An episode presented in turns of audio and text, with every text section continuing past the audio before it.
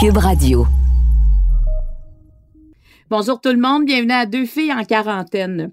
À Deux filles le matin, euh, on reçoit beaucoup euh, d'auteurs et moi je me fais un devoir de lire chacun euh, des romans, des récits, parce que je me dis s'ils prennent le temps de venir à, la table de Deux filles, je vais prendre le temps de lire ce qu'ils ont écrit et dans tous ces ouvrages là, Anna et l'enfant vieillard de Francine Ruel m'a beaucoup marqué.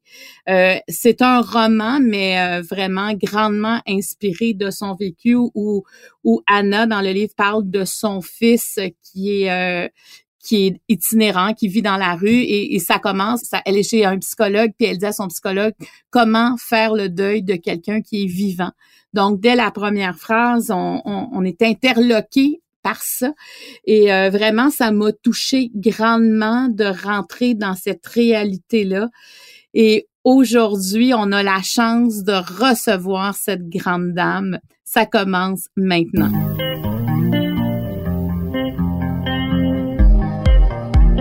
Vous accompagner pendant votre confinement, voici deux filles en quarantaine.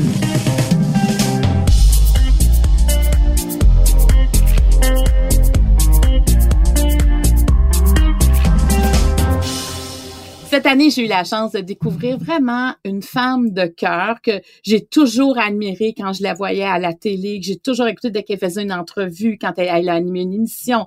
C'est une actrice, c'est une autrice aussi. Elle l'écrit. Je sais pas si ça va accepter que je dise autrice. On dirait des fois, je suis un peu, euh, je suis un peu mélangée entre auteur ou autrice. On va lui demander.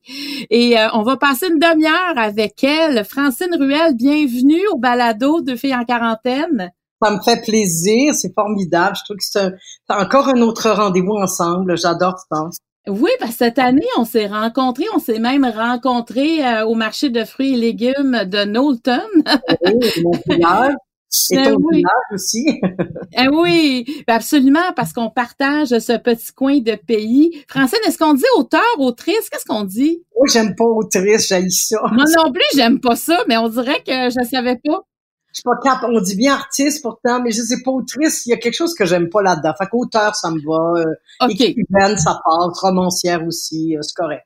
OK, parfait. Parce que tu portes beaucoup de chapeaux. Ça, là, est-ce que tu as tout le temps été comme ça, tu sais, parce que on dirait que toi, tu te lances dans quelque chose, puis ça marche.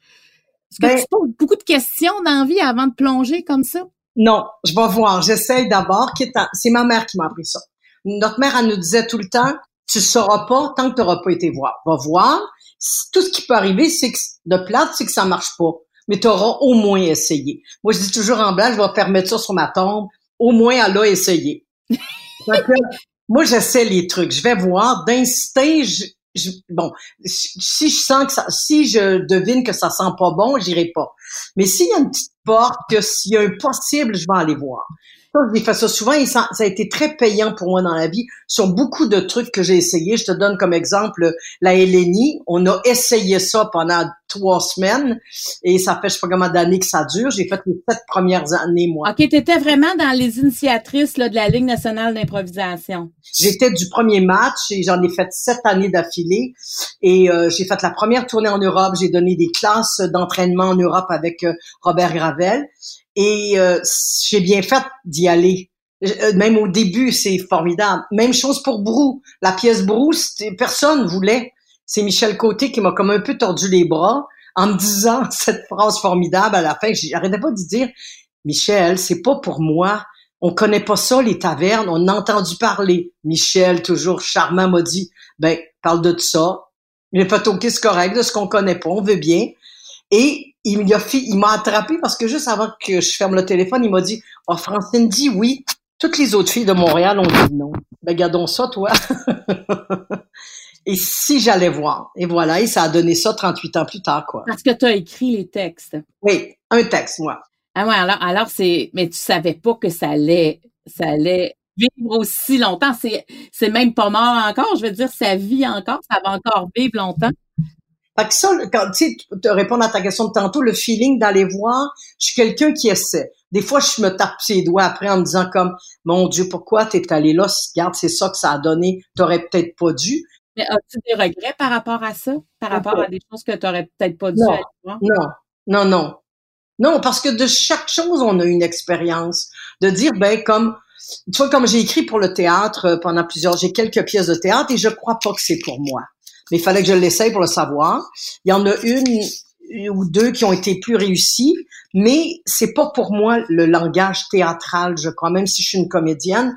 La, faut être un dramaturge pour être capable sur la parce que c'est une structure qui est très particulière euh, et il faut que tu mettes en scène des personnages qui ne s'expliquent pas, mais en même temps qui expliquent tout. Enfin, je résume assez uh boiteusement, mais pour la télé, j'ai pas de problème. Pour les chansons, j'ai pas de problème. Pour les romans, j'ai pas de problème. Mais ça, c'est pas un langage à moi. Mais je l'ai essayé et pour me rendre compte que ben non, euh, il y a Bruce, c'est un sketch, il y a juste un sketch, c'est pas, c'est pas pareil. Mais c'est pas c'est pas pour moi. Mais je, l'ai essayé. Comme la post synchro je crois pas que c'est pour moi. Là je fais pas tous les métiers j'en fais quelques-uns. Mais, mais dis-moi quand là, tu remplis un formulaire puis on met occupation qu'est-ce que tu écris à côté? Ben je commence par dire euh, ben, ben, la vérité c'est-à-dire dans l'ordre comédienne auteur enseignante. OK T'enseignes aussi. C'est mes trois métiers, c'est ça. Mais c'est, ça va très vite. On finit un roman. Moi, je dis en blague, des fois au lecteur, ben, c'est parce que regardez, dans celui-là, là, l'encre n'est pas encore chesse dedans.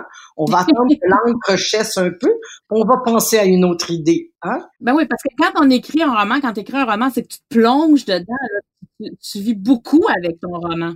Oui, ça dure du longtemps. C'est presque un an d'écriture. Il y a des gens qui écrivent plus rapidement, mais moi, j'ai besoin de rêver avant. J'ai besoin de trouver mon idée. Puis, tant que j'ai pas, c'est fou, là. Ma structure s'installe, je mets des notes un peu partout, je vois à peu près ma structure. Mais tant que j'ai pas la première phrase, je peux pas m'asseoir pour écrire. Puis le jardin m'aide beaucoup parce que je désherbe ici, il y a beaucoup d'affaires à désherber. Fait qu'en désherbant à un moment donné, un matin, je sais que je l'ai trouvé. Puis là, je vais m'installer pour travailler, pour écrire.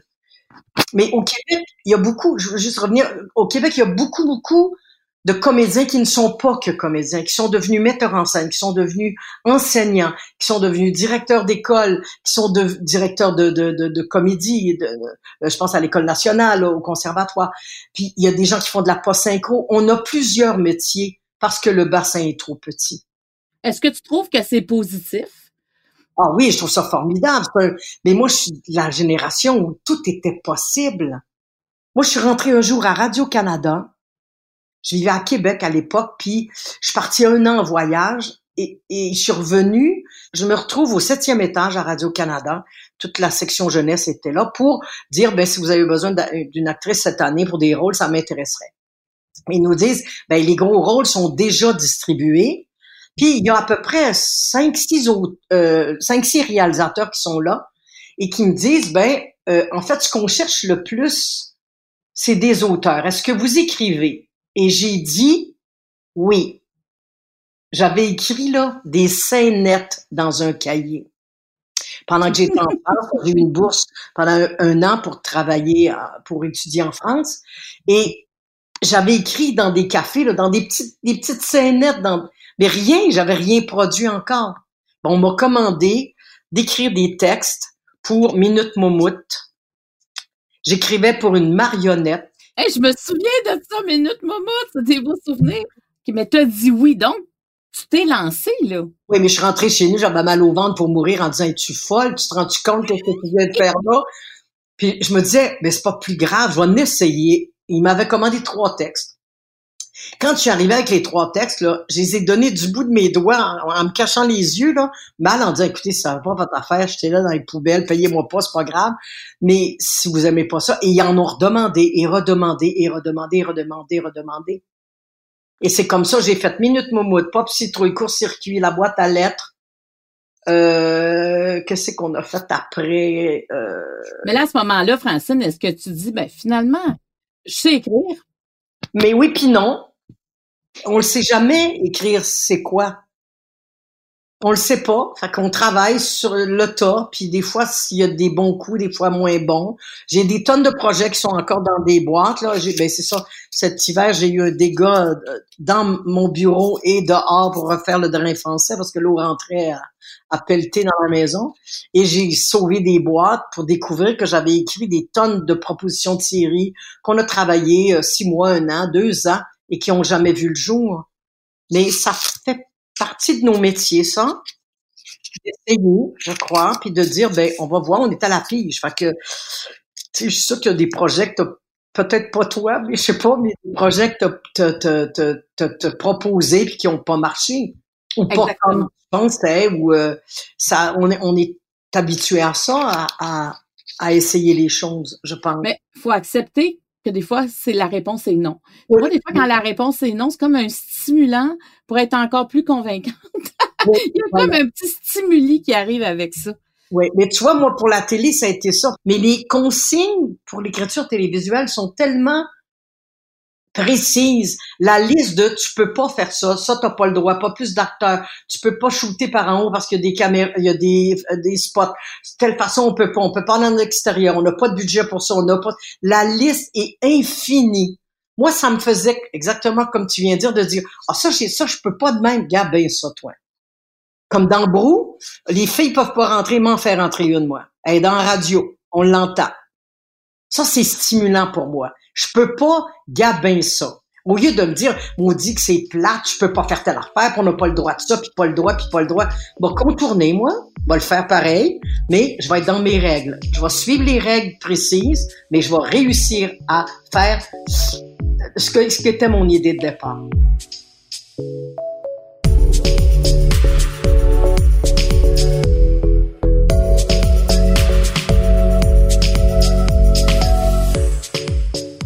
Ton dernier roman, Anna et l'enfant vieillard, hein, on a entendu beaucoup parler, tu as fait beaucoup d'entrevues.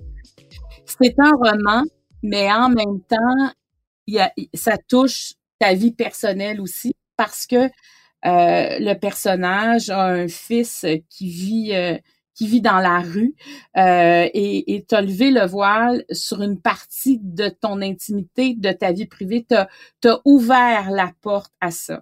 Il y a eu quand même plusieurs mois qui se sont écoulés depuis euh, le lancement de Anna et l'enfant vieillard. Maintenant que la poussière est retombée, Francine, qu'est-ce que tu retiens de tout ça, d'avoir levé le voile? Qu'est-ce que ça a changé pour toi? Beaucoup de choses. Euh, je savais très bien que les gens, personne ne savait que mon fils était dans la rue, mais les gens savaient qu'il y avait eu un très très grave accident il y a 20 ans à peu près, et ils savaient que ils savaient pas s'il s'en était sorti ou pas. Il y a eu un procès, c'était complexe et tout. Donc ils savaient ça, mais ils savaient pas la suite.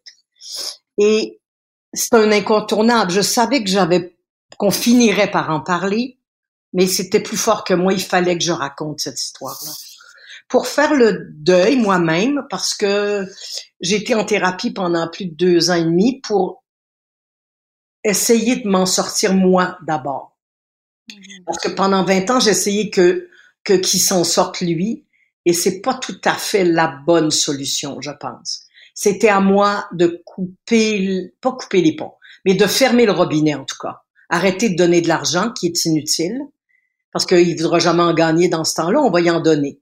Euh, de le sauver à tout prix, de le sortir de là. J'ai une psy formidable qui m'a répété, mais ad nauseum, redonnez-lui sa vie et reprenez la vôtre. J'ai comme réussi à réaliser que toutes ces années-là, je n'avais pas de vie à moi. Que toute ma vie était centrée sur son bien-être à lui, le sauver à tout prix, le sortir de la drogue, l'enlever de d'où il est rendu pour qu'il soit enfin heureux un peu à sa façon. Et en lâchant prise, c'est l'affaire la plus difficile à faire. Je le sais, je reçois encore ce matin, j'ai regardé des commentaires de gens qui m'écrivent encore. C'est la seule façon qu'on a pour les aider, c'est de s'aider nous-mêmes, puis de dire, ben voilà, c'est son choix, c'est sa vie. Mais c'est épouvantable de voir son enfant se noyer, de rester sur le bord de la, rive, d'avoir l'impression d'être attaché à un arbre, avoir du scotch tape sur la bouche. T'as juste tes yeux pour voir tes pieds et les mains attachés. Tu le regardes se noyer. Tout le monde te dit, tout le monde te répète ça. Il faut qu'il touche le fond. Puis là, il va se donner un coup de pied pour remonter. Puis tu dis, ben s'il remonte pas, ah ben il remontera pas. Il n'y a pas de mère qui est capable de supporter ça.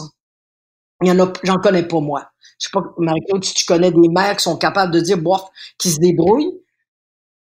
on n'est pas capable. C'est la chose la plus difficile à faire de dire, je vois mon enfant se noyer, mais j'interviendrai pas. Je vais attendre qu'il remonte. Ça, c'était la période la plus difficile pour moi dans ma vie. Et les commentaires que j'ai des gens, c'est ça. C'est comment on fait ça? Comment on fait ça? Et toi, tu es, es arrivé à ça. J'arrive tranquillement à reprendre mes billes au moins, mon pouvoir à moi. Regarde, j'ai fait, j'ai été au-delà de.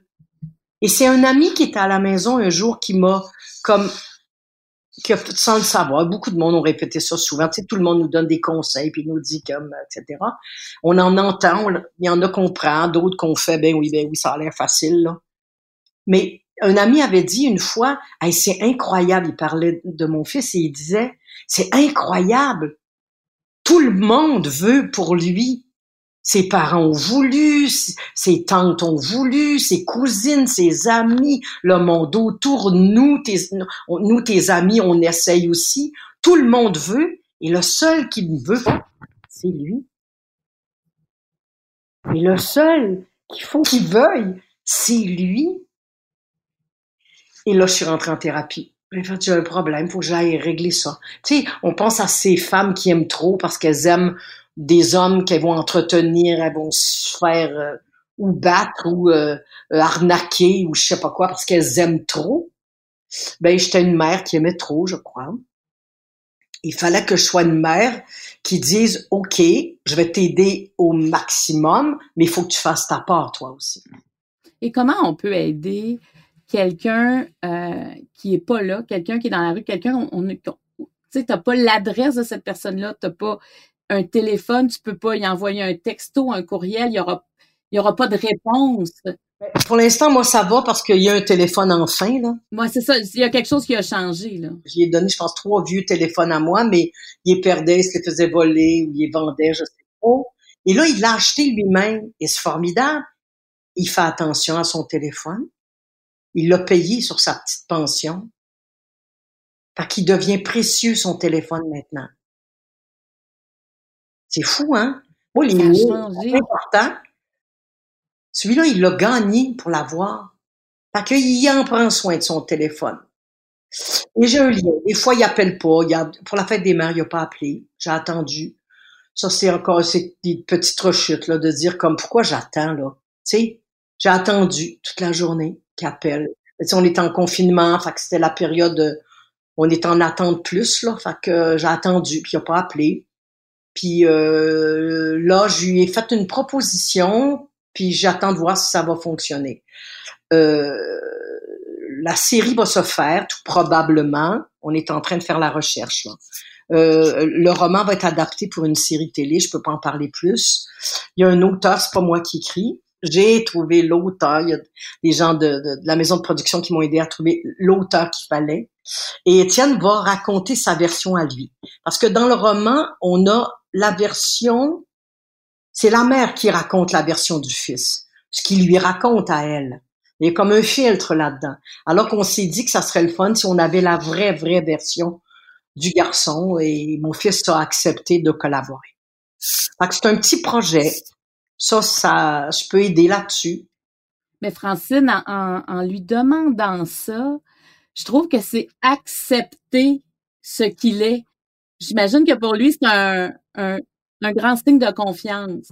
Parce que le roman, j'ai essayé d'y en parler. J'ai été, j'ai été six mois à essayer de le, de le joindre, d'y en parler. Il rappelait jamais, j'avais pas de nouvelles.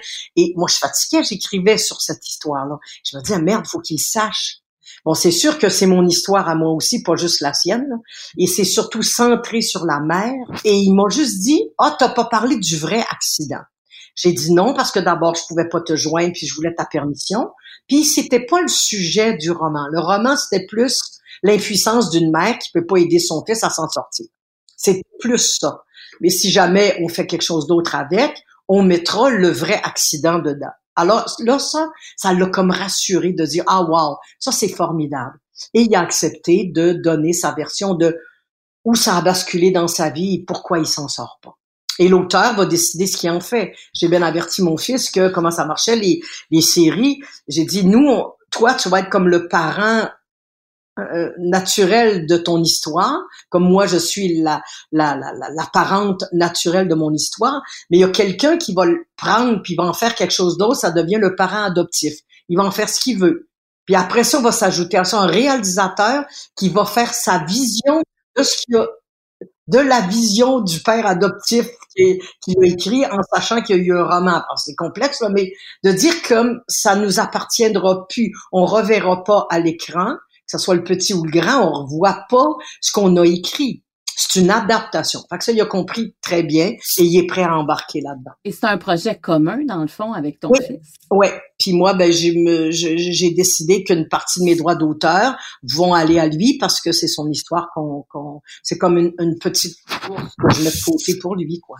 Puis peut-être que ça va être la façon qui, c'est encore une, regarde, je, travaille encore à, et si ça, ça l'aidait à s'en sortir de raconter son histoire parce que il a envie d'écrire, mais il ne fera peut-être pas. Moi, c'est mon métier, je peux l'aider de cette façon-là, à lui donner la voix, quoi.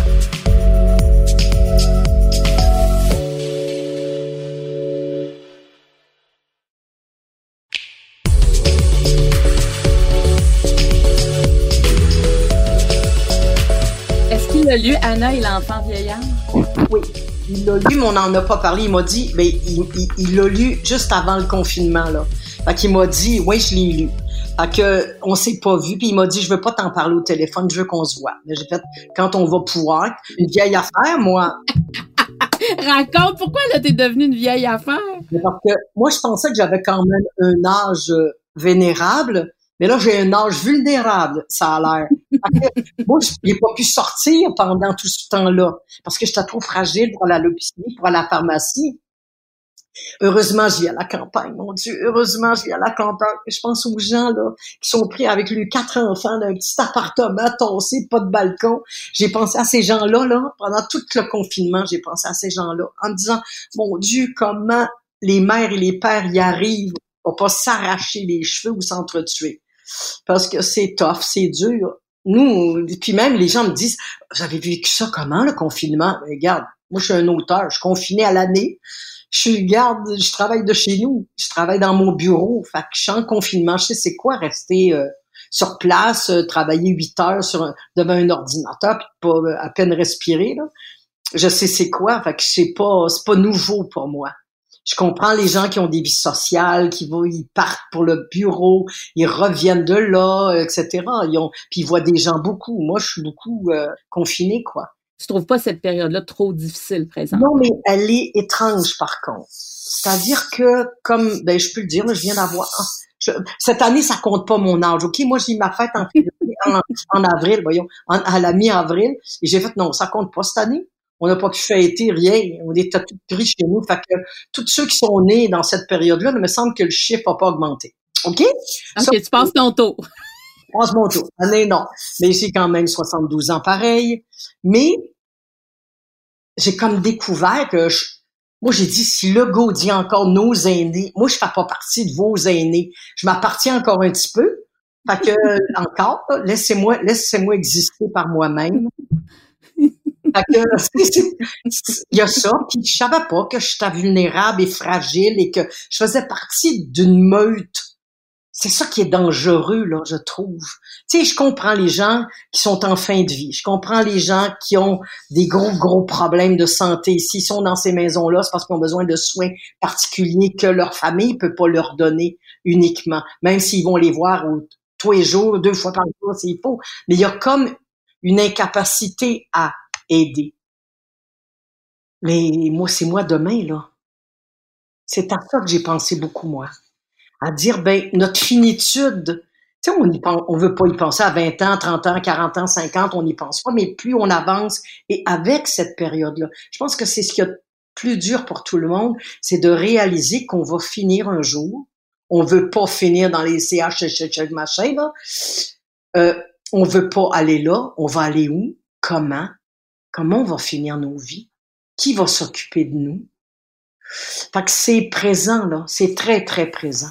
J'ai pas peur de la mort parce que moi, je sais qu'un jour ça va finir, malheureusement, mais ça va finir.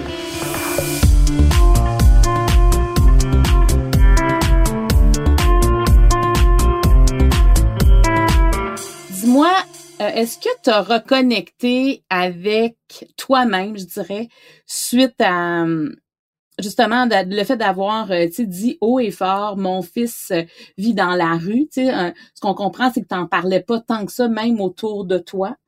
Euh, et pourtant ça prenait beaucoup de place à, à ton dans ton intérieur dans ta tête dans ton cœur dans ton esprit. Est-ce que tu t'as récupéré des zones que tu avais laissées tomber? Oh mon dieu oui. Je suis plus la maman gâteau que j'étais d'abord. Et puis c'est comme dire ben ma vie est pas finie et être une mère, c'est pas être au service non plus de ses enfants. Regarde, on leur donne la main, on, leur apprend à marcher, à bouger, à chanter, à, à, s'éduquer, à apprendre des choses, à avoir de la curiosité, à voyager. Puis à un moment donné, on les laisse partir, puis on les regarde aller. On n'est pas toujours d'accord avec leur choix, mais on les regarde aller. Et j'essaie de faire ça aussi avec mon fils pour dire, ben voilà, mon fils a une tête de pioche, il veut faire ses affaires lui-même et il prend des chemins de traverse. La première question que tu m'as posée tantôt, c'est est-ce que ça a changé des choses? Voilà ce que ça a changé le roman. C'est de réaliser que mon fils prend des chemins de traverse. Les chemins les plus durs qu'aucune mère veut que son fils prenne parce que c'est bien trop dur. Mais lui, c'est ceux-là qu'il a choisi et peut-être qu'il va se trouver parce qu'il prend ses propres chemins. Tu sais, il m'a déjà dit, est-ce que tu as honte de moi? Et j'ai dit non. Non, j'ai pas honte de toi. J'ai surtout hâte d'être fier de toi. Fier de ce que tu vas avoir accompli avec ta vie, parce que c'est ta vie. Oui, tu as eu un accident effrayant. Il y a des gens qui s'en remettent, puis il y en a qui s'en remettent pas. Pour l'instant, mon ne s'en remet pas. C'est l'espèce d'espoir qui est le plus vrai que j'ai. De dire qu'il prend son chemin de traverse, puis il va le franchir à son rythme. Moi, je suis une vite, hein? Fait que nos enfants n'ont pas nécessairement nos rythmes pour comprendre, pour avancer, pour faire les choses. Lui, c'est ça. Fait que j'accepte ça maintenant. Mais le fait d'accepter ça, est-ce que tu penses que le contact sera plus fréquent, dans le sens où il n'y a pas à se justifier, euh, il n'y a pas à, tu, tu le prends comme il est. Oui, mais je sais. Puis, regarde, la fête des mères, il m'a pas appelé, il m'a pas appelé. Ma fête, euh, ma fête, c'était formidable. Il m'a appelé deux semaines d'avance, euh, deux jours avant, puis trois jours après. Fait que, garde, c'est ça. mais t'as pas appelé la journée même. Non, non. Fait que c'est ça, mais il a pensé. Mais il est en dehors des conventions, dans le fond, ton fils. Ah oui, oui, oui, oui. Des règlements, des... Euh, il, y a... il y a ça en commun avec toi. Ben moi, je, moi, je suis l'autorité, par exemple. Mon fils. OK. Non, non, moi, les règles, je les suis. Là. Je sais pas des casser puis des défaire. Si dans un travail, il faut que je les contourne, je vais le faire, mais euh, je suis les règlements. Ils nous ont dit, nous autres, vous restez confinés, vous sortez pas. Ben, j'ai fait OK ça va être ça. Puis on verra après, quoi. Je peux pas terminer cette discussion-là sans te parler de la bouffe, Francine, parce que dans tes romans, la bouffe a toujours prend, prend une place. Hein? La, bouffe, c'est comme un lien avec l'amitié, avec le monde extérieur. Là, en confinement, est-ce que tu as concocté toutes sortes de recettes? Est-ce que tu t'es amusé avec la bouffe?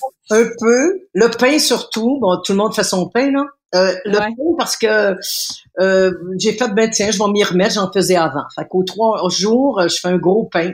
Voilà, puis euh, euh, ça nous suffit, puis on en donne aux amis des fois, puis des petits plats, puis d'autres affaires, mais pas beaucoup plus que, parce que je cuisine déjà pas mal, fait que ça a pas augmenté. C'est pas une grande découverte pour moi. Mais j'ai essayé un gâteau à la semoule qui était pas très bien réussi. Le goût était bon, il faisait dur un peu, mais j'ai pas, je me suis pas obstiné à dire faut que je le refasse absolument.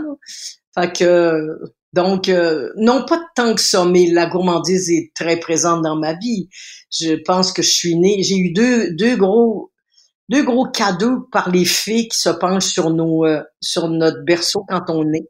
Ils m'ont donné euh, bon la beauté, la grandeur, là, être grand dans la vie. Ça, il est en rupture de stock, fait que je l'ai pas eu. Mais ils m'ont donné la curiosité, puis ils m'ont donné la gourmandise. Fait que c'est pas pire. et, et dis-moi, qu'est-ce que tu penses que ce qu'on est en train de vivre autour de ce coronavirus, la COVID-19, va changer?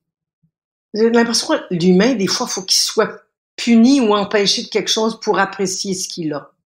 C'est de valeur, mais c'est ça pareil. On peut pas se toucher, là, hein. On peut pas se prendre dans les bras, on peut pas s'embrasser. J'espère juste que ça, ça va nous, ça va nous amener à, à apprécier ça la première fois qu'on va coller quelqu'un dans nos bras. Qu'est-ce que ça va nous faire? De dire, ah wow, pendant des années, c'est pas vrai, c'est des mois, mais comme pendant une longue période, on n'a pas pu faire ça.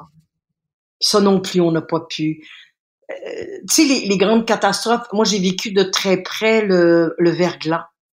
Et j'avais réalisé, parce que j'ai fait j'ai animé euh, avec des musiciens puis des chanteurs toutes sortes de monde. On allait dans des centres où il y avait des gens qui c'était long, ça finissait plus là.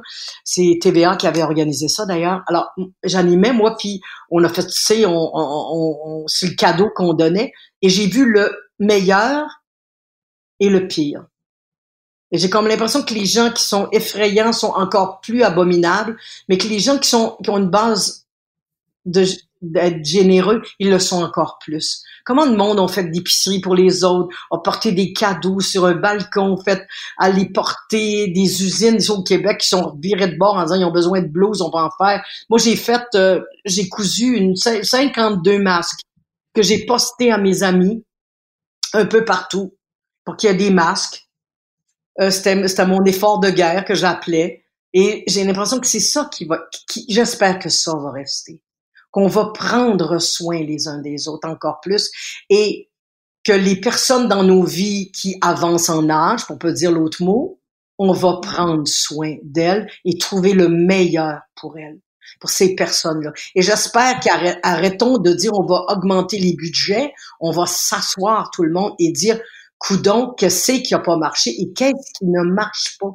Qu'est-ce qu'on peut changer pour que les personnes qui se retrouvent en établissement parce qu'ils en ont besoin, qu'est-ce qu'on peut faire pour elles? Y a-tu quelqu'un qui a demandé à ces personnes-là qu'est-ce qu'elles veulent? Qu'est-ce qu'elles voudraient? De quoi elles rêvent? Ben, quelle belle conclusion. Merci, Francine Ruel. Je veux dire, je veux dire à ceux qui nous écoutent, s'ils ont des commentaires, oh. euh, ils peuvent nous écrire à studio à commercial cube pour radio ou encore sur ma page fan Facebook euh, message privé Marie-Claude Barrette parce que c'est vrai que quand on lit tes livres là, on a l'impression que tout est vrai Francine. Tu as vraiment un talent pour décrire autant les lieux, les odeurs que les émotions. Et moi, c'est ce qui, ce qui me touche dans ton écriture. Et continue. On a hâte de lire le prochain. OK. Je pas commencer encore, mais ça s'en vient.